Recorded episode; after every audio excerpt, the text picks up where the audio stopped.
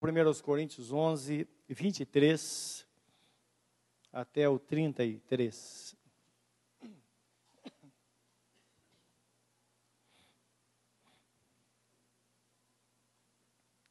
Vamos orar antes de ler. Querido Deus, dá-nos a tua palavra nesta noite.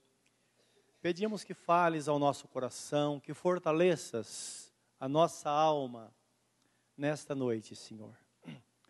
Que a tua palavra venha trazendo vida para nós, vida para a nossa vida, força para o nosso corpo, para que possamos prosseguir nessa jornada até o fim, o grande dia onde seremos coroados. Enquanto isso, nós precisamos da solução para os nossos problemas, da cura para as enfermidades. Precisamos ter a vida norteada por tua palavra e pelo teu Espírito Santo. Meu Deus, tudo isso faz parte do nosso dia a dia. Precisamos do pão de cada dia sobre a nossa mesa. Tantas coisas de paz no nosso coração. E sabemos que o Senhor nos dá isso gratuitamente. O Senhor nos deu, ó Pai, por meio de nosso Senhor Jesus Cristo, para que pudéssemos gozar desses benefícios. Nós te pedimos nesta noite, com gratidão em nossos corações, em nome de Jesus. Amém, Senhor. Amém.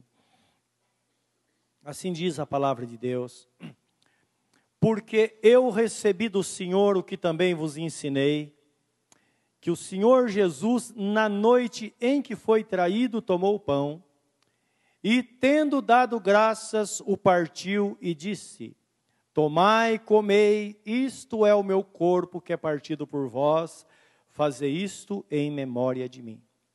Semelhantemente também, depois de cear, tomou o cálice, dizendo: este cálice é o Novo Testamento no meu sangue. Fazei isso todas as vezes que beberdes, em memória de mim.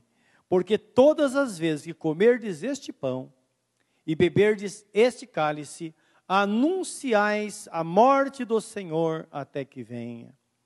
Portanto, qualquer que comer este pão ou beber o cálice do Senhor indignamente, será culpado do corpo e do sangue do Senhor. Examine-se, pois, o homem a si mesmo, e assim coma deste pão e beba deste cálice. Porque o que come e bebe indignamente, come e bebe para a sua própria condenação, não discernindo o corpo do Senhor. Por causa disso, há entre vós muitos fracos e doentes e muitos que dormem. Porque se nós nos julgássemos a nós mesmos, não seríamos julgados. Mas quando somos julgados, somos repreendidos pelo Senhor para não sermos condenados com o mundo. Portanto, meus irmãos, quando vos ajuntais para comer, esperai uns pelos outros. Mas se algum tiver fome, coma em casa, para que vos não ajunteis para a condenação. Quanto às demais coisas, ordená-las-ei quando for ter convosco. Amém. Esta é uma palavra do apóstolo São Paulo a esta igreja de Corinto, e ele deixa bem claro que é uma palavra que ele recebeu de Jesus. E é interessante que esta mesma palavra Jesus fala com os doze na noite da traição, quando a, a ceia foi instituída, mas o apóstolo Paulo não estava lá. Mais tarde ele se converteu e depois se tornou um dos maiores apóstolos. Provavelmente, a propósito, Deus o chamou para colocá-lo no lugar de Judas, que traiu a Jesus. E nós vemos o grande prestígio desse apóstolo, porque ele recebeu a revelação direta de Jesus. E não somente nesse texto, mas nós sabemos que as suas três epístolas da Bíblia Sagrada são epístolas ungidas pelo Espírito Santo, são palavras inspiradas por Deus para nossa edificação. Aqui ele estava falando desta igreja, mas nesta manhã, ou nesta tarde, nós sabemos que o Espírito Santo está tentando colocar essas verdades no nosso coração, para que nós sejamos edificados. Depois que ele faz a explanação de toda a ceia, todo, toda ordem para a celebração, ele apresenta a condição das pessoas que devem participar, aqueles que são, estão em Cristo, porque a ceia é um alimento para aquele que está servindo ao Senhor Jesus. E no final, ele diz: esperai uns pelos outros. É claro que nesta palavra ela tem tantos pontos importantes que nós levaríamos muito tempo para explicar todos eles e não poderíamos detê-los em ou, ou adentrar em todos esses pontos. Mas nesta noite, nós queremos nos deter nesta palavra final no versículo 33, onde ele diz: Esperai uns pelos outros. Então, esse é um dos aspectos da ceia do Senhor. Porque um dos aspectos da celebração da ceia do Senhor é a celebração da unidade da igreja como corpo de Cristo. O que podemos precisamos entender é que nós não somos indivíduos deslocados por todos os lugares sem qualquer comunhão. Não. O que a Bíblia Sagrada nos mostra é que existe uma unidade espiritual entre todos aqueles que servem a Jesus em todos os lugares. E o que acontece com o crente quando ele descobre, quando ele tem discernimento desta unidade? Em primeiro lugar, nós descobrimos que todos os nossos irmãos são iguais a nós.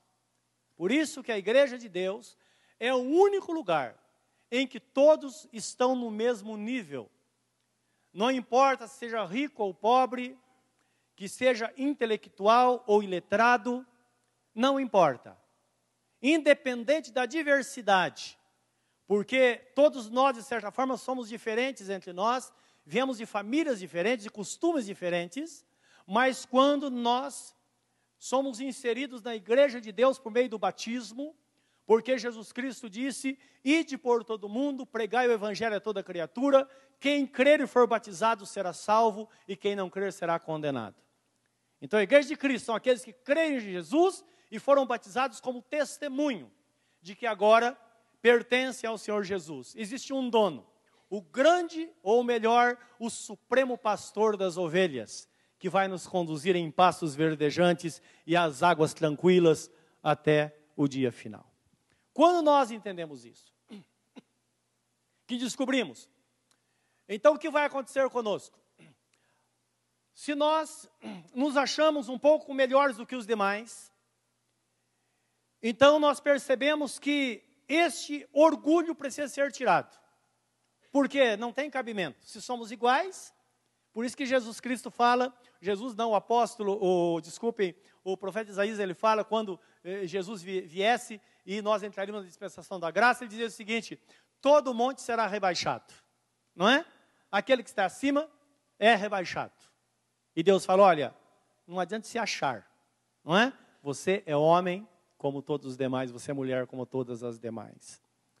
Mas também, quando temos discernimento, o espírito de autocomiseração tem que ser banido da nossa vida. Por quê? Assim como existem pessoas que acham que são melhores do que os outros, tem algumas pessoas que se acham piores do que as outras. E pode observar, tem pessoa que você não pode olhar para ela já está reclamando. Não é? Então, parece que o mundo está no avesso. Então sempre tem uma, olha, mas eu sou uma, é claro, só comigo. Não é? Eu sou um miserável, não tem jeito. Todo mundo pode, eu não posso. Não. No reino de Deus, na igreja de Cristo, esse espírito tem que ser banido, porque, meus irmãos, todos nós temos dias bons e dias maus, não é verdade? Todos nós passamos por dificuldade. Pense numa dificuldade que você já passou e procure saber que muitos já passaram por elas, ou por ela, e estão felizes hoje. Sempre na nossa comunidade, na, na, no nosso, na nossa comunhão, quando estamos comungando juntos, num momento como esse, nós vamos perceber que sempre vai haver pessoas tristes e pessoas felizes. Por isso que a Bíblia Sagrada é, Sagrada é clara em dizer: alegrai-vos com aqueles que se alegram e chorai com aqueles que choram. Se alguém está triste, faça a oração. Se alguém está feliz, cante louvores. Deus é sábio, né? Ele sabe o que fazer. Portanto, isso faz com que tenhamos uma vida plena. Uma vida que às vezes nós estamos bom, não estamos bem, tem dia que nós levantamos, pelo menos não queremos ver a cara de ninguém. Mas outro dia não, nós acordamos felizes. Não é assim? A vida é assim aqui na terra, sempre vai ser. Os apóstolos passaram por isso. Jesus passou por isso também. Não é? Então, porque ele tinha, ele era participante da natureza humana. A natureza humana é assim. Então, quando nós descobrimos esta unidade, isso facilita o nosso relacionamento com Deus e também com as pessoas por causa disso. A Bíblia nos diz em 1 Coríntios capítulo 10, 17, que somos iguais em essência perante Deus. Todos nós somos iguais. No livro do apóstolo Pedro está escrito, 1 Pedro 3,17 ou 3,7, que homem e mulher são co-herdeiros da mesma graça da vida.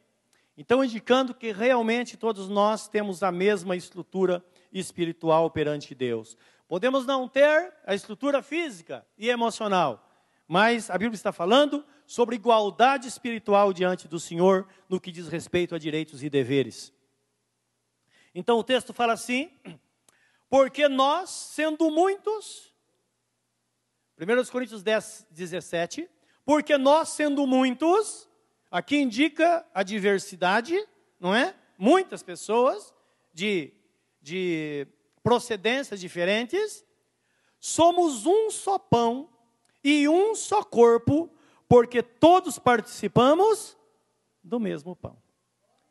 E entendo que essa palavra está falando da ceia do Senhor, num momento como esse, não é? Então, isso que nos indica a palavra de Deus. Todos nós somos um. Como eu disse há pouco, membros do mesmo corpo. Agora, o que precisamos definir é que, ou precisamos entender, é que existe a igreja organização, que é a igreja terrena, que nós estamos olhando o rosto de cada irmão, de cada pessoa. Só que do ponto de vista de Deus, existe a igreja espiritual que pode coincidir com as mesmas pessoas. Mas só que essa igreja espiritual nós não vemos, porque nós vemos a aparência, o lado de fora. Somente Deus vê o coração de cada um de nós. Dá para entender isso? Então precisamos compreender. Isso em toda a face da terra. Agora, qual o requisito básico da Bíblia para que a pessoa faça parte da igreja? Nós já falamos sobre a, a, a posição de fé e o batismo, que é o que define no mundo físico quem é quem. Igreja significa os tirados para fora. Pessoas foram tiradas do sistema deste mundo para que sejam pessoas diferentes. E a diferença está aí. Uma vida transformada adorando um só Deus, tendo um foco de vida espiritual somente em Jesus Cristo, e todos estão olhando para o futuro. Então, o crente, quando ele inicia a vida cristã, ele já passa a olhar para o futuro e idealizar os portais do céu e Jesus lá esperando por nós com a coroa na mão. Não é verdade? É isso que está escrito no livro de Apocalipse. Então, esta é a igreja do Senhor. Então é bom nós entendermos isso. Porque se uma pessoa simplesmente disser, gostei dessa igreja, vou fazer, fazer parte dela. E tentar fazer parte, ela pode ficar frequentando uma igreja anos a fio, sem nunca ser inserido nela, sem fazer parte dela. Por quê? Jesus Cristo disse Ide por todo mundo, pregai o evangelho a toda criatura. Quem crer e for batizado será salvo, e quem não crer será condenado. Então existe um caminho. Nós somos chamados por Deus. É claro, se você está aqui, Jesus Cristo disse: ninguém pode vir a mim se não for trazido pelo Pai. Deus prepara o momento, mas Ele quer que tomemos iniciativa. Sabe por quê? Então, mas é impossível acontecer isso. Não é possível. Nós já chegamos, certa vez batizamos uma pessoa, pessoa veio a mim e disse, pastor, nem sei o que fazer. Eu estou há anos nesta igreja, quase, essa pessoa tinha mais ou menos 15 anos, sempre estou presente na igreja, mas agora realmente que eu entendi que eu preciso ser batizado. Só que tem um porém. O que vai acontecer quando os irmãos me virem sendo batizado? Vão falar, mas você, você não fazia parte da igreja? Os irmãos estão percebendo que dificuldade pode acontecer? Não é porque aí o inimigo ataca dizendo, olha, você não tem vergonha não, as pessoas vão olhar e vão criticar você por causa disso. Se ela, ninguém está nem aí com sua vida, cada um cuida da sua. Quando a trombeta tocar, se você não estiver preparado, você vai ficar. É preciso se preparar para encontrar com o Senhor. Aí, graças a Deus, que essa pessoa venceu a vergonha e foi batizada. Jesus, ele conta uma parábola. Os irmãos sabem que uma parábola sempre é uma história terrena que traz uma lição espiritual, ou também traz uma lição terrena para o dia a dia, porque diz respeito a problemas corriqueiros que nós enfrentamos. E esta história está em Mateus capítulo 22. Então, aqui ele está fazendo alusão à sua vinda ao mundo, à sua rejeição pelos judeus, porque os irmãos estão lembrados que a Bíblia Sagrada diz que ele veio para os seus, mas os seus não o receberam, mas a todos quantos o receberam, deu-lhes o poder de serem feitos filhos de Deus, a saber aqueles que creem no seu nome, os quais não nasceram da vontade da carne, mas sim da vontade de Deus. Então está falando rejeitão, rejeição do povo judeu. E a inserção nossa no reino de Deus, daqueles que eram chamados de gentios, que estavam longe da presença do Senhor. E ele começa a história aqui falando de, de uma festa. Então, boda significa uma festa de casamento. Então Jesus, tomando a palavra, tornou a falar-lhes em parábolas, dizendo: O reino dos céus é semelhante a um certo rei que celebrou as bodas de seu filho. E enviou os seus servos a chamar os convidados para as bodas, e estes não quiseram vir. Depois enviou outros servos, dizendo: Dizei aos convidados: Eis que tenho o meu jantar preparado, os meus bois e cevados já mortos, e tudo já pronto, vinde as bodas. Porém, eles, não fazendo caso, foram um para o seu campo, outro para o seu negócio, e os outros, apoderando-se dos servos, os ultrajaram e mataram. E o rei, tendo notícias disso, encolerizou-se e, enviando seus exércitos, destruiu aquelas, aqueles homicidas e incendiou a sua cidade. Então disse aos servos: As bodas, na verdade, estão preparadas, mas os convidados não eram dignos. E depois as saídas dos caminhos, e convidai para as bodas a todos que encontrardes. E os servos, saindo pelos caminhos, ajuntaram todos quantos encontraram tanto maus como bons.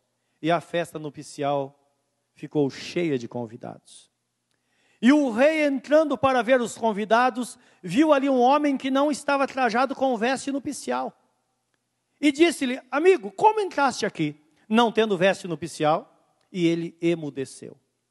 E disse então o rei aos servos: Amarrai-o de pés e mãos, levai-o e lançai-o nas trevas exteriores, ali haverá pranto e ranger de dentes porque muitos são chamados, mas poucos os escolhidos.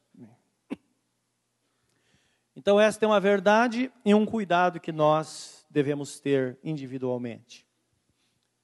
Esta veste nupcial, provavelmente, todas aquelas pessoas foram convidadas. Então, outro texto fala que eram pessoas aleijadas, pessoas cegas, pessoas, qualquer pessoa que encontrasse pelo pessoas sofredoras. Pessoas que estavam maltrapilhas, e o que nos dá a entender em outro texto é que foi feita uma fila na porta daquele salão de festa e cada um recebia uma túnica. Então, quando olhava aqueles convidados, todos estavam de veste nupcial. Isso significa as vestes espirituais, que a Bíblia chama de veste de justiça daqueles que estão servindo ao Senhor. Então, quando no mundo espiritual nós somos vistos, tanto por Deus, pelos anjos, quanto pelos demônios, num momento como esse, eles nos veem de branco, vestido com túnicas como se fosse de linho fino, como está escrito no livro de Apocalipse, porque o linho fino e branco significa ou representa a justiça daqueles que servem a Jesus. Não justiça nossa. Lembra que o texto fala que maus e bons foram chamados? Justiça de Jesus. Não podemos esquecer que está escrito que aprove a Deus encerrar todo o ser humano debaixo do pecado para usar de misericórdia para com todos. Todos são pecadores porque está escrito: todos pecaram e todos estão banidos da presença de Deus. E aí Deus coloca Jesus e diz: aqui está a salvação. Aquele que olhar para Jesus será salvo.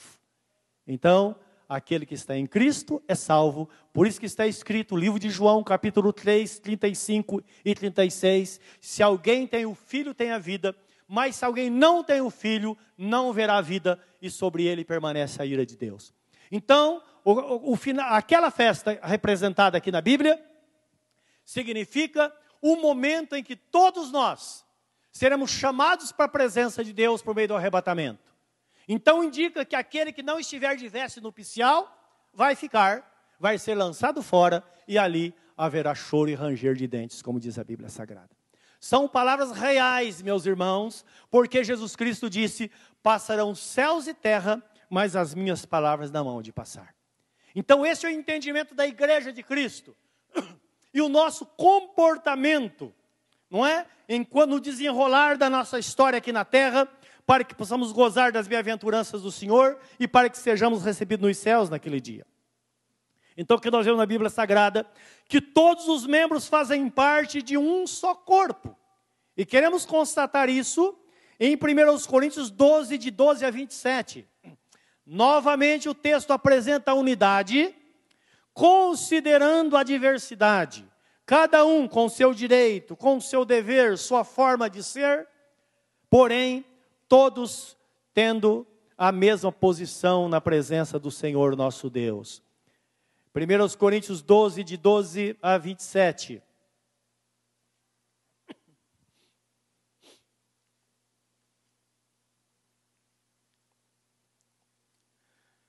Porque assim como o corpo é um e tem muitos membros, então está olhando para o nosso corpo como exemplo, e todos os membros, sendo muitos, são um só corpo, assim é Cristo também. Pois todos nós fomos batizados em um espírito, formando um corpo, quer judeus, quer gregos, quer servos, quer livres, e todos temos bebido de um espírito. Porque também o corpo não é um só membro, mas muitos. Se o pé disser, porque não sou mão, não sou do corpo, não será por isso do corpo? E se a orelha disser, porque não sou olho, não sou do corpo, não será por isso do corpo? Se todo o corpo fosse olho, onde estaria o ouvido? E se todo fosse ouvido, onde estaria o olfato? Mas agora Deus colocou os membros no corpo, cada um deles como quis. E se todos fossem um só membro, onde estaria o corpo? Agora, pois, há muitos membros, mas um corpo. E o olho não pode dizer à mão, não tem necessidade de ti, nem ainda a cabeça aos pés, não tenho necessidade de vós. Antes, os membros do corpo, que parecem ser os mais fracos, são necessários, e os que reputamos serem menos honrosos no corpo, a esses honramos muito mais. E aos que em nós são menos decorosos, damos muito mais honra porque os que em nós são mais honestos não têm necessidade disso. Mas Deus assim formou o corpo, dando muito mais honra ao que tinha falta dela. Para que não haja divisão no corpo, mas antes tenham os membros igual cuidado uns dos outros. De maneira que, se um membro padece, todos os membros padecem com ele. Se um membro é honrado, todos os membros regozijam com ele. Ora, vós sois o corpo de Cristo e seus membros em particular. Agora, o que é importante nós vermos nesta palavra é que a igreja de Cristo ela é representada num grupo como esse que estamos aqui. Então, nós vemos na Bíblia Sagrada retratado quando Jesus ele manda a carta às igrejas da Ásia Menor. Então, ele escreve dizendo: a igreja que está em Éfeso, a igreja que está em Esmirna, a igreja que está em Pérgamo. Hoje, a igreja que está em Ferraz e Vasconcelos, e dentro da igreja está em Ferraz de Vasconcelos, existem muitas igrejas. A igreja Assembleia de Deus que está em Ferraz de Vasconcelos, a igreja Evangélica da Paz que está em Ferraz de Vasconcelos e assim por diante. Cada grupo representa uma igreja perante Deus. Agora nós sabemos que esta igreja local também constitui-se numa unidade. Quando participamos da ceia do Senhor, estamos celebrando esta unidade.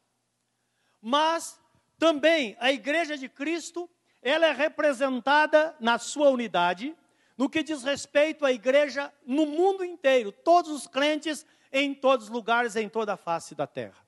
Então, agora mesmo, nós temos igrejas em todos os lugares do mundo. Existem grupos de pessoas, milhões de crentes em todo o mundo estão exaltando o Senhor num culto como esse. E Deus está presente recebendo o louvor desses irmãos. Não é maravilhoso isso? E a Bíblia Sagrada nos mostra, tem uma visão do apóstolo João. É bom entender que esta visão lá era uma visão do futuro. E ele vê os crentes louvando a Deus nos céus. E o texto fala de homens e mulheres que vieram de grande tribulação. Então a Bíblia não fala que é de uma tribulação específica. Não. De grande tribulação, indicando que desde o momento que a igreja for, for, foi formada, passou a ser reconhecido que a tribulação faz parte da nossa vida. Então nós precisamos entender. Às vezes existe propaganda enganosa de que a pessoa, quando entrega a vida para Jesus, agora deixe de sofrer. Às vezes nós sofremos mais. Não é verdade? Jesus foi claro em dizer: No mundo tereis aflição, aflições, mas tende bom ânimo, porque eu venci o mundo. Quando ele estava indo para o Calvário, para a crucificação, Maria, sua mãe, chorava.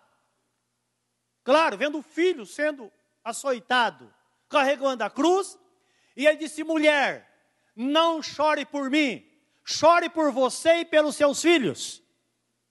Porque se fizeram assim com a madeira verde, o que vão fazer com a madeira seca?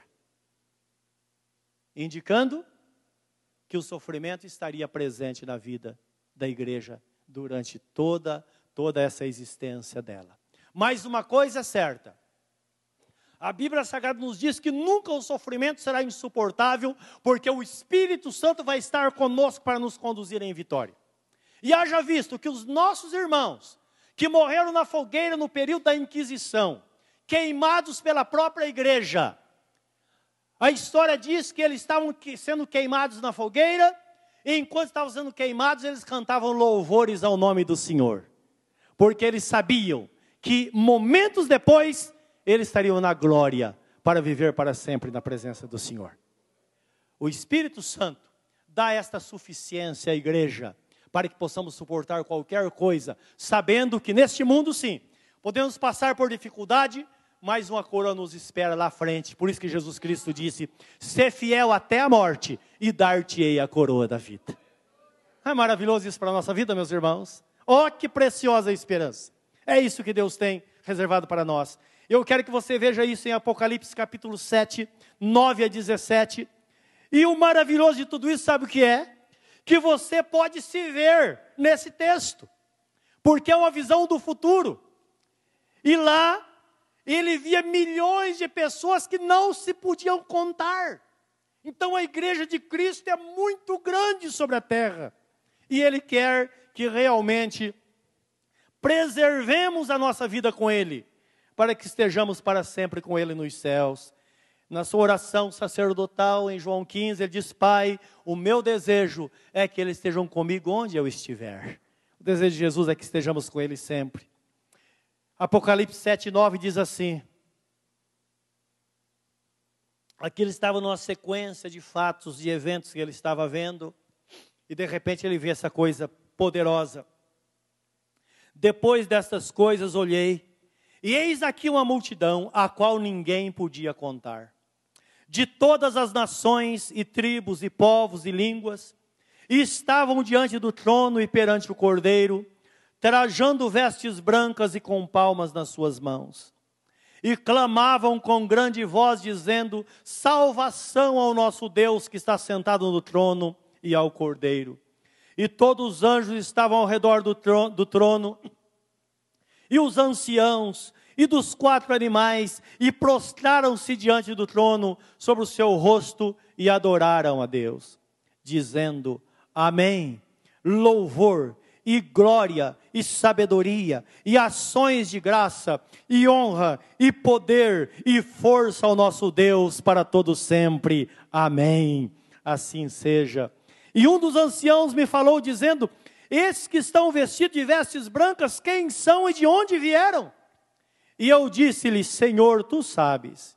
E ele me disse: Estes são os que vieram de grande tribulação lavaram as suas vestes e as branquearam no sangue do Cordeiro. Por isso estão diante do trono de Deus, e o serve de dia e de noite no seu templo, e aquele que está sentado sobre o trono os cobrirá com sua sombra. Nunca mais terão fome, nunca mais terão sede, nem sol nem calma alguma cairá sobre eles, porque o cordeiro que está no meio do trono os apacentará e lhes servirá de guia para as fontes das águas da vida, e Deus limpará de seus olhos toda lágrima. Louvado seja o nome do Senhor. Pessoas de toda raça, tribo, nação, todos os lugares estão lá, porque foram comprados pelo sangue de nosso Senhor Jesus Cristo. Quando nós cantamos somente pelo sangue, pense nisso esse foi o seu preço. O apóstolo Pedro escreve na sua primeira epístola, capítulo 1, versículo 17 a 19, que nós fomos comprados da nossa vã maneira de viver, não por ouro, prata ou qualquer coisa perecível, mas com o precioso sangue de Jesus Cristo, como o sangue de um cordeiro imaculado. Esse foi o seu preço. Alguns dizem que cada homem tem o seu valor. O valor do crente é esse, o sangue de Jesus. Não tinha nada de maior valor. Então guarde isso no seu coração, porque às vezes nós blasfemamos contra Deus, sabia? Quando é que nós blasfemamos contra Deus? Quando nós tentamos mostrar para nós mesmos ou para os outros que nós não valemos nada. Ora, você acha que se você não valesse nada, Deus o Pai teria dado o seu filho para derramar o seu sangue para te comprar para Deus? Por isso que a Bíblia Sagrada chama Jesus de o redentor, aquele que redime, aquele que traz de volta o que se perdeu, aquele que paga o resgate. E você sabe que quando uma pessoa é sequestrada, dependendo do seu valor, é o preço que essa pessoa vai ter que pagar de resgate, não é verdade? O valor do homem, o seu valor, homem e mulher, era tão grande que Deus usou aquilo que de maior valor poderia existir no mundo, o sangue do seu filho para nos resgatar para ele. Olhe o poder da igreja. Olhe o valor da igreja de Cristo na terra. Olhe o valor do ser humano que muitas vezes enganado vive como escravo de Satanás porque este amor abrange todos os homens, meus irmãos. Está escrito em João 3,16 que Deus amou o mundo de tal maneira que deu o seu único filho para que todo aquele que nele crê não pereça, mas tenha a vida eterna. Então, na verdade, quando Jesus deu a vida pela igreja, ele deu pelo mundo. Os que acordaram para a vida saíram do sistema do mundo e estão na igreja. Os que estão no mundo porque não acordaram, estão mortos em seus pecados e delitos, como diz a Bíblia Sagrada, e precisa tomar uma decisão de fé para entrar no reino, porque o caminho está aberto, a porta está aberta. Jesus Cristo disse: Eu sou a porta. Aquele que entrar por mim, entrará, sairá e achará pastagem. Eu sou o bom pastor. O bom pastor dá a vida pelas suas ovelhas. O ladrão veio para matar, roubar e destruir, mas eu vim para que tenham vida e a tenham em abundância. Quem quer esta vida? Esta é uma verdade que não pode ser mudada. E nós somos chamados na ceia a, pelo menos, pensar nesta palavra. Então o texto fala: Este cálice é o cálice da nova aliança no meu sangue. E precisamos pensar quando nós participamos da ceia do Senhor. A Bíblia Sagrada, no texto da ceia, também fala do pão. Tomai e comei, este é o meu corpo que é dado por vós. Então, se você examinar no livro de, que nós já lemos, 11 24 de 1 Coríntios, nós vemos que a igreja se mantém viva e sustentada, porque ela é sustentada por Jesus. Foi Ele quem morreu e através do seu corpo moído na cruz do Calvário, nós somos sustentados diariamente. E veja uma coisa: quando participamos da ceia do Senhor, nós estamos simplesmente materializando aquilo que é espiritual. Então nós sabemos que aqueles que, que aderiram à doutrina da transubstanciação, que é quando se crê que aquele pão é o corpo de Cristo, de fato e de verdade, não é? Então por que que criam desta forma? Porque pegaram ao pé da letra esta palavra. Na verdade não é isso, porque o pão continua sendo pão. É claro que está escrito na Bíblia Sagrada, tudo que for posto sobre o altar tornar-se-á santo. O pão consagrado, ele tem um valor irrisório.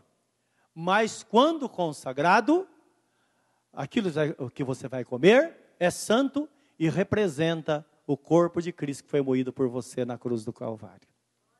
Agora, esta representação está na sua fé. A fé que você coloca sobre este ato de estar na presença do Senhor. É isso que os apóstolos entenderam lá na mesa, da, quando no dia da traição de Jesus, eles entenderam isso. Quando Jesus Cristo disse: Tomar e comer, isto é o meu corpo que é dado por vós. E eles comeram, crendo desta forma, que era o corpo de Jesus, porque nós não podemos materializar a ponto, ao ponto de achar que realmente a, a, aquela, aquela partícula de pão se torna espiritual, mas representa aquilo que é real no mundo espiritual, que é Jesus nos sustentando diariamente no nosso espírito. Além dos benefícios que nós recebemos, que está escrito que ele levou sobre si as nossas dores, o castigo que nos traz a paz estava sobre ele, e pelas suas feridas nós fomos sarados. O apóstolo Paulo passou por uma situação de sofrimento. Então ele diz que ele foi acometido por um espinho na carne. Talvez uma doença, nós não sabemos. A Bíblia dá algum indício. Livro de Gálatas ele escreve dizendo: Eu sei, irmãos, que se possível vocês arrancariam seus próprios olhos e me dariam. Então, provavelmente ele tinha algum problema sério nos olhos, alguma doença. Não sabemos. Ou então ele fala outra vez que ele era atormentado por um homem que toda vez que ele estava em juízo por causa do nome de Jesus, aquele homem chamado Alexandre o Latoeiro estava lá para acusá-lo. Uma coisa é certa, isso enfraqueceu o apóstolo Paulo. E ele orou a Deus e disse: Senhor, por favor, tira de mim esse espinho. Sabe qual foi a resposta de Deus? Paulo, a minha graça te basta, porque o meu poder se aperfeiçoa na fraqueza. E ele teve um grande aprendizado, e quando ele descreve esta palavra, no, em 2 Coríntios capítulo 12, ele fala assim: Eu aprendi uma coisa. Eu aprendi a viver em qualquer circunstância, porque eu descobri que quando estou fraco, aí é que eu sou forte. Olha só, Momento de fraqueza, o inimigo olha para você e vê você derrotado. Você está lá chorando, às vezes com a dívida que não pode pagar, às vezes com a doença que está te atormentando, às vezes com o sofrimento que não te deixa dormir à noite, e você diz: Senhor, eu estou arrasado, eu estou derrotado. Ele diz: Filho, o meu poder se aperfeiçoa na fraqueza, a minha graça está sobre a sua vida, e hoje você é mais crente do que os bons momentos que você viveu na sua vida. Perceba a igreja espiritual, como as coisas funcionam no reino de Deus. E nós precisamos aprender isso, porque se nós aprendemos, nós não nos curvamos diante das circunstâncias. E nós passamos a experimentar a alegria de Deus. Por isso que o salmista escreve num dos salmos, ele diz: Senhor, eu tenho mais alegria hoje do que os melhores momentos que eu passei na minha vida, quando a minha colheita foi muito grande. Na dificuldade, nós somos consolados e sustentados pelo Senhor. E para não nos esquecermos disso, eu quero que você ouça as palavras de Jesus. Está em João 6, 51 a 58. Então, o texto, esse texto termina dizendo que ele falou esta palavra na sinagoga dos judeus. Meus irmãos, hoje ele fala neste lugar. Hoje, se ele fosse narrar esta palavra, ele diria: Hoje eu estou falando à igreja evangélica da paz de Ferraz e Vasconcelos, para que todos saibam que esta é uma verdade que não pode ser mudada. Ele fala que, começa dizendo em João capítulo 6, 51. Eu sou o pão vivo que desceu do céu. Se alguém comer este pão, viverá para sempre. E o pão que eu der é a minha carne que eu darei pela vida do mundo. Disputavam, pois, os judeus entre si, dizendo: Como nos pode dar este a sua carne a comer? Jesus, pois, lhes disse: Na verdade, na verdade vos digo que se não comerdes a carne do filho do homem e não beberdes o seu sangue, não tereis vida em vós mesmos. Quem come a minha carne e bebe o meu sangue tem a vida eterna, e eu o ressuscitarei no último dia. Porque a minha carne verdadeiramente é comida, e o meu sangue verdadeiramente é bebida. Quem come a minha carne e bebe o meu sangue permanece em mim e eu nele, assim como o Pai que vive me enviou e eu vivo pelo Pai, assim quem se alimenta de mim também viverá por mim. Este é o pão que desceu do céu. Não é o caso de vossos pais que comeram o maná e morreram. Quem comer este pão viverá para sempre. Aleluia. Guarda no seu coração esta palavra, que ela nunca saia.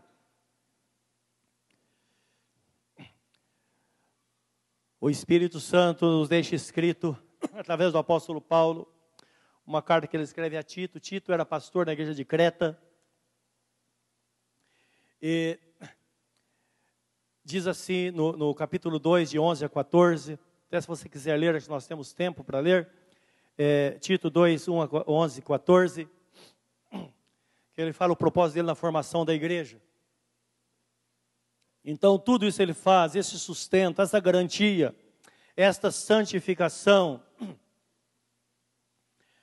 ele faz isso com um propósito nas nossas vidas, meus irmãos. Então, Tito está depois de Timóteo, um pouco antes de, de Hebreus.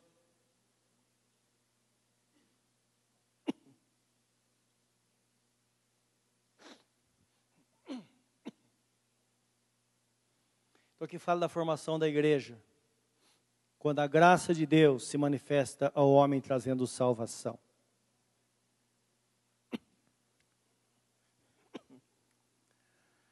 Porque a graça de Deus se há manifestado trazendo salvação a todos os homens. Lembra que o desejo de Deus é que ninguém fique de fora.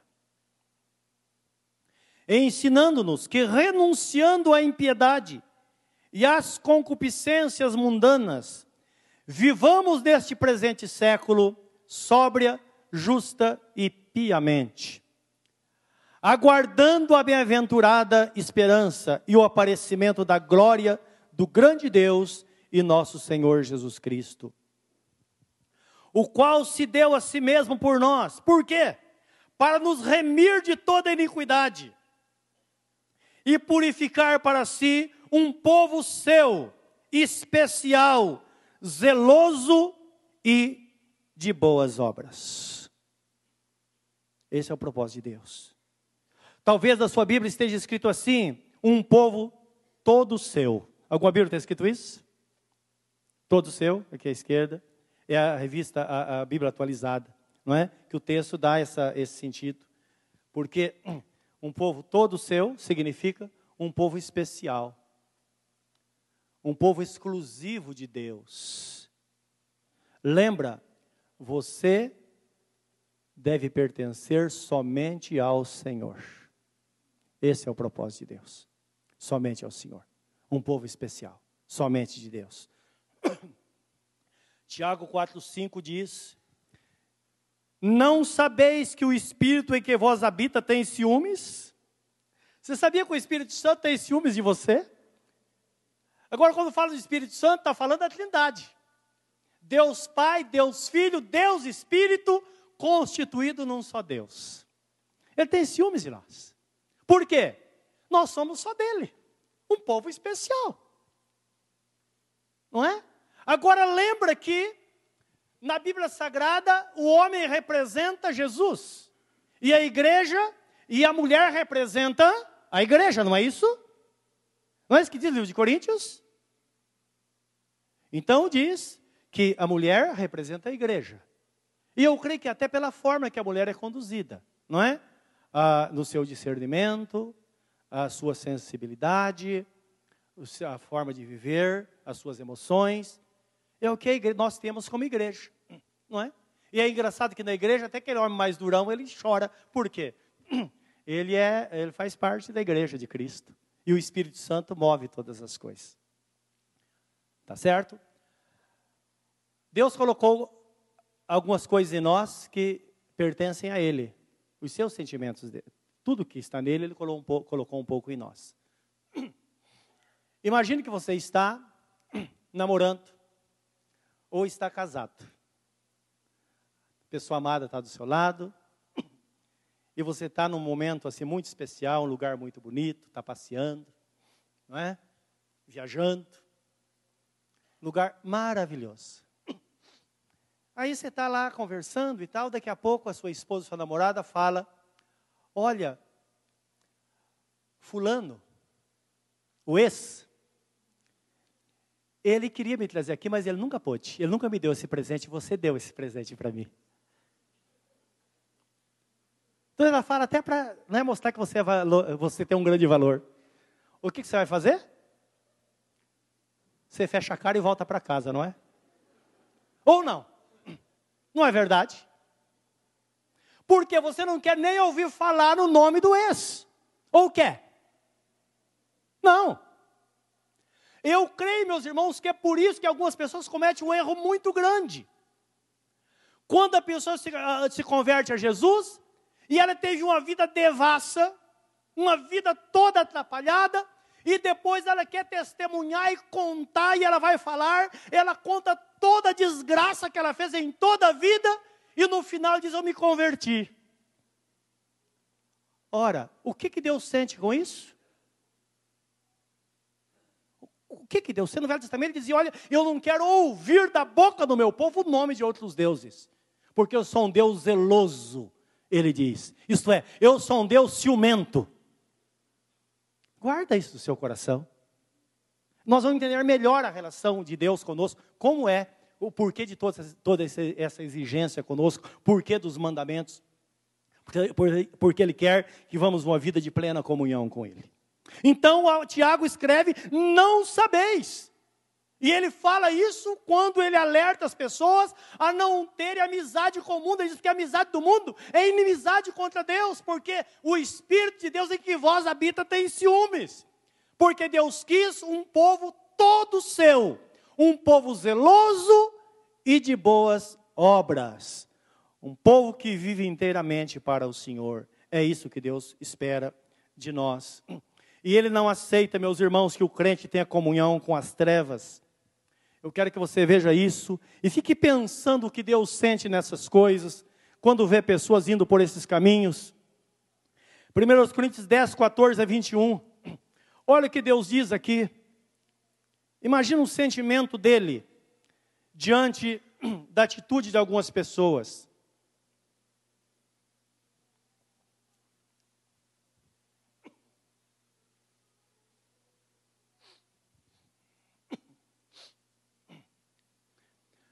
Portanto, meus amados, fugi da idolatria.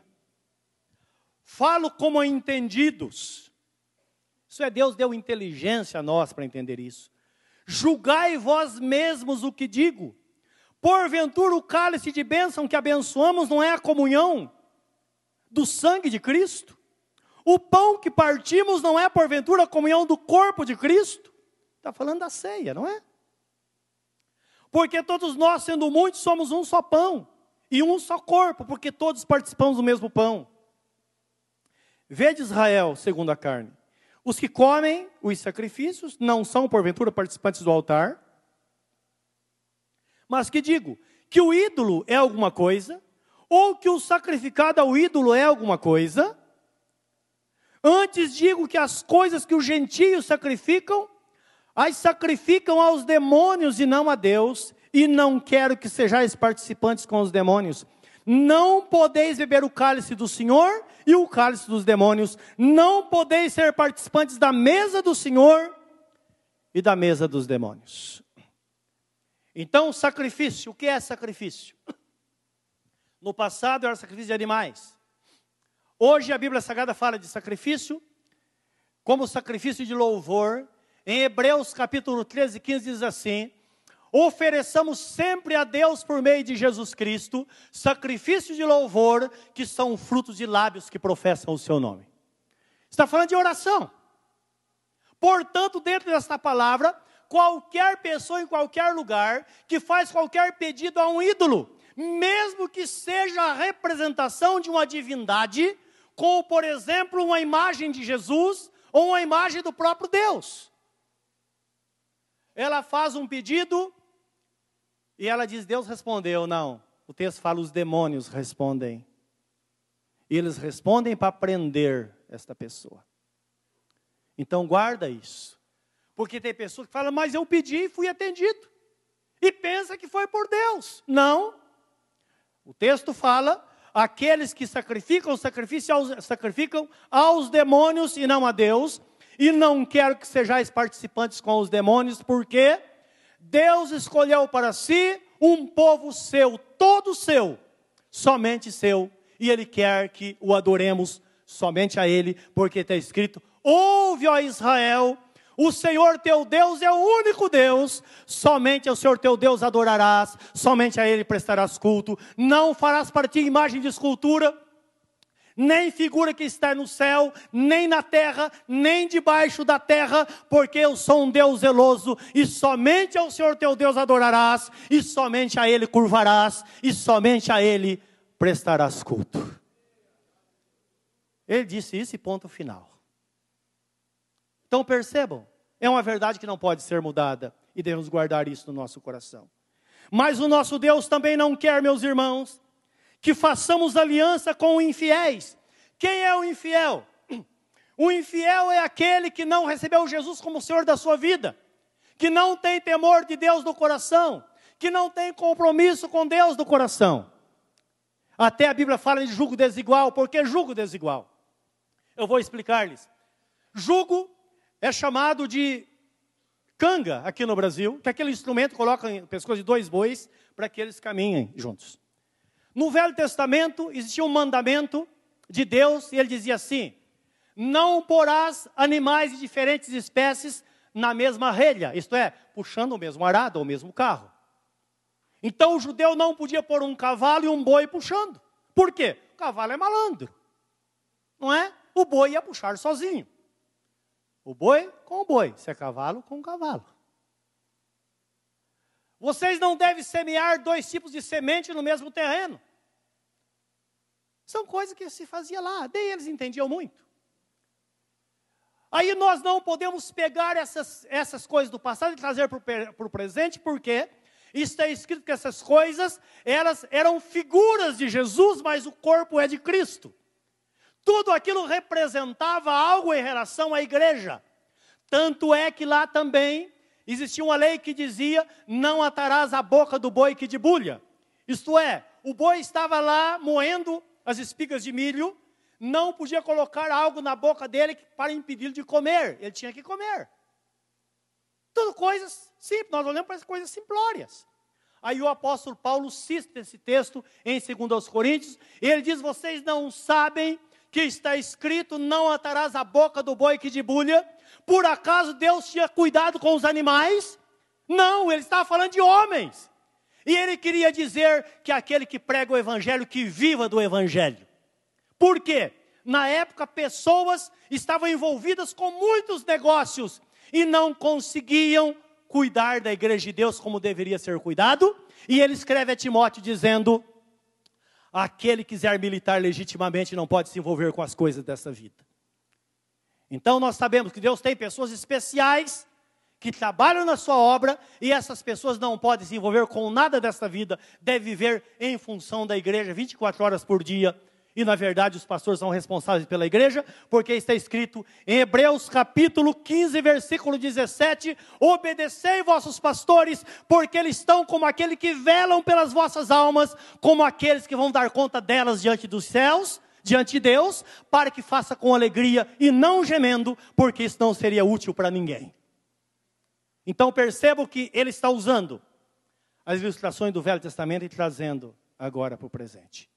Então, quando Deus diz, não coloque dois animais diferentes numa relha, ele estava falando exatamente dessa posição da igreja hoje. Por quê? Você, de braço dados, de mão dadas, com aliança com o infiel, se acontecer um milagre, ele se converte. Se não acontecer, ele te leva para o inferno. É isso que a Bíblia Sagrada mostra. E às vezes, sabe o que acontece? Muitas vezes aquele infiel que podia ser ganho para Jesus, podia entender. Lembra que Jesus deu a vida por todos, meus irmãos. São pessoas amadas de Deus. Elas são desrespeitadas muitas vezes pelos crentes, não é? Por causa daquele que compreende a palavra e está fazendo errado. Bem disse Deus: o meu nome é blasfemado entre os gentios por vossa causa. A nossa atitude reflete na vida daqueles que devem ser alcançados por Deus e fazer parte da igreja do Senhor, mas elas se escandalizam, porque você assume aliança com ela e depois quer convertê-la a todo custo. Isso não vai acontecer, a não ser que ela, independentemente, sem nenhuma pressão, reconheça a sua posição de pecador e se renda aos pés de nosso Senhor Jesus Cristo.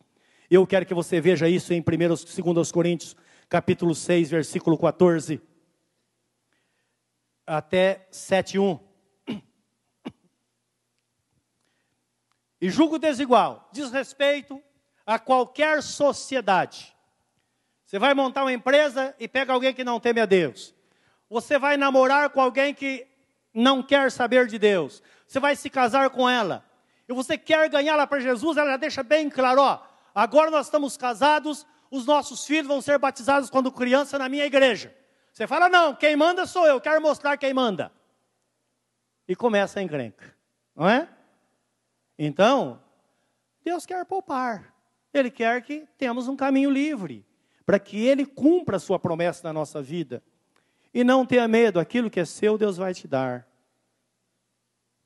Desde o versículo 11, olha só o pensamento do apóstolo. Ó Coríntios, a nossa boca está aberta para vós o nosso coração está dilatado. Não estáis estreitados em nós, mas estáis estreitados nos vossos próprios afetos. Ora, em recompensa disso, falo como a filhos, dilatai-vos também vós.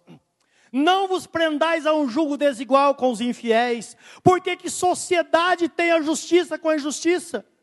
E que comunhão tem a luz com as trevas? E que concórdia há entre Cristo e Belial? Belial era um demônio que era adorado na época. Ou que parte tem o fiel com o infiel? E que consenso tem o templo de Deus com os ídolos? Porque vós sois o templo do Deus vivente. Como Deus disse: Neles habitarei e entre eles andarei, e eu serei o seu Deus, e eles serão o meu povo pelo que saí do meio deles e apartai-vos, diz o Senhor, e não toqueis nada imundo, e eu vos receberei. E eu serei para vós pai, e vós sereis para, para mim filhos e filhas, diz o Senhor Todo-Poderoso. Ora, amados, pois que temos tais promessas, purifiquemo-nos de toda a imundícia da carne e do espírito, aperfeiçoando a, a santificação no temor de Deus. Esse, meus irmãos, é o pensamento divino, se você quer saber. É isso que Deus espera de nós. E como igreja, nós trabalhamos com sentimento, com corações. Não sei se vocês viram o início da palavra. Ó oh, Coríntios, dilatai-vos comigo, abra o seu coração. Porque na verdade, na igreja de Deus, principalmente os pastores, nós promovemos a felicidade das pessoas. É verdade ou não é? A gente está junto às vezes na tristeza, ele chora com aqueles que choram, às vezes a gente passa por cada aperto, não é? Em pessoas em sofrimento, mas a gente quer o bem-estar, fica tão feliz quando a pessoa está no caminho, está sendo realizada, quando arruma um namorado ou uma namorada, quando se casa, isso é maravilhoso, não é? A gente segue isso de muito perto. E a gente trabalha com emoção, com o coração. Mas saiba que às vezes nós precisamos dizer não quando uma pessoa ela está indo por um caminho errado. Me lembro da palavra do profeta Samuel, quando estava tratando com Saul. A Bíblia diz que o profeta ele teve tanta pena de Saul. E começou a orar por Saul e dizer, Deus, faça alguma coisa por Saul. E Deus disse, Samuel, esse homem é um coração duro. Ele é um homem obstinado. Então não fale mais nisso, não tenta defendê-lo. Se você for atrás dele, você também vai se perder. E às vezes nós precisamos fazer isso. Sabe por quê? Existem regras na nossa vida. Lembra que nós somos um povo todo, totalmente de Deus, separados para Ele. E você sabe o que acontece quando nós, por exemplo, alguém fala: olha, abriu uma empresa, vai lá, vai lá consagrar e está num jugo desigual. Ou quando alguém fala, vai, eu vou me casar, faça o meu casamento. Meus irmãos, nós também pecamos. Todas as vezes que eu fiz isso, eu fui para casa com o coração apertado e precisei pedir perdão para Deus. É horrível. É horrível. Quando uma pessoa não é chegada, a gente tem mais facilidade. Agora, imagine que as coisas vão chegando cada vez mais perto. Imagine se acontecesse isso com um dos meus filhos, uma neta mais tarde falar, vovô, que isso nunca aconteça, que Deus aguarde nos caminhos do Senhor.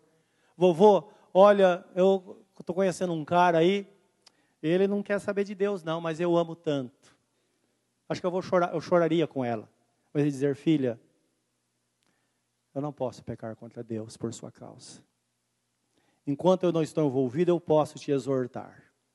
Quando estiver junto, eu não posso fazer nada mais. São decisões que nós vamos tomar todos os dias, meus irmãos. Todos os dias.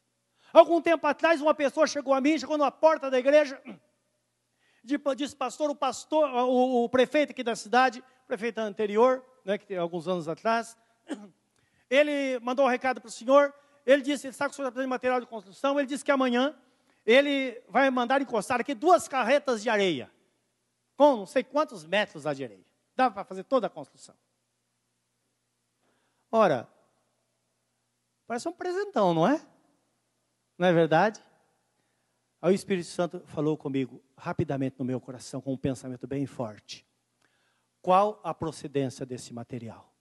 Imediatamente eu falei com esse irmão, eu disse a ele: Esta areia, ele vai pagar? Pergunta, diz que eu perguntei para ele. Se ele vai pagar do bolso dele, ou ele vai ligar para a EMPA e mandar a EMPA pagar, eh, entregar, e a população de Ferraz vai pagar essa areia com seus impostos. E o recado chegou lá. E a areia não apareceu, porque o cara não é tão burro assim. São decisões que tomar diariamente, meus irmãos. Como igreja. Imagine se uma pessoa está aí gastando seu dinheiro em jogos constantemente e de repente corre um boato ele ganhou na Mega Sena. Não é?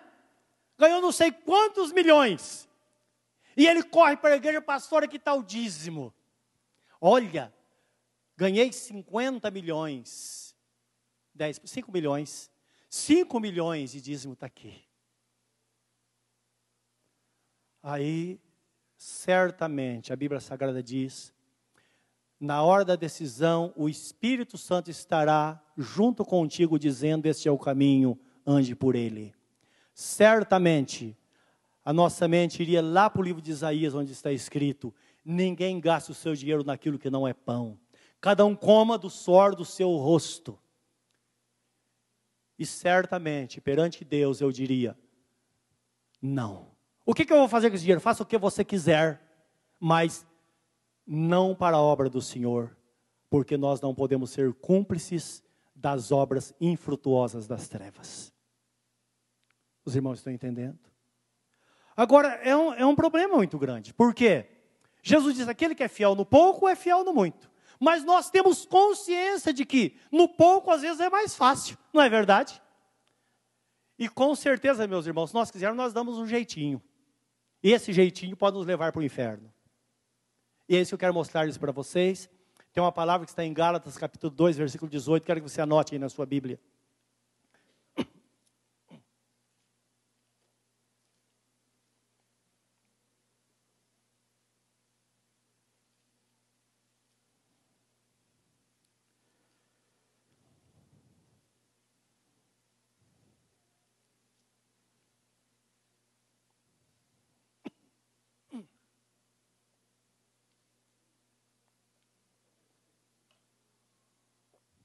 Gálatas 2,18.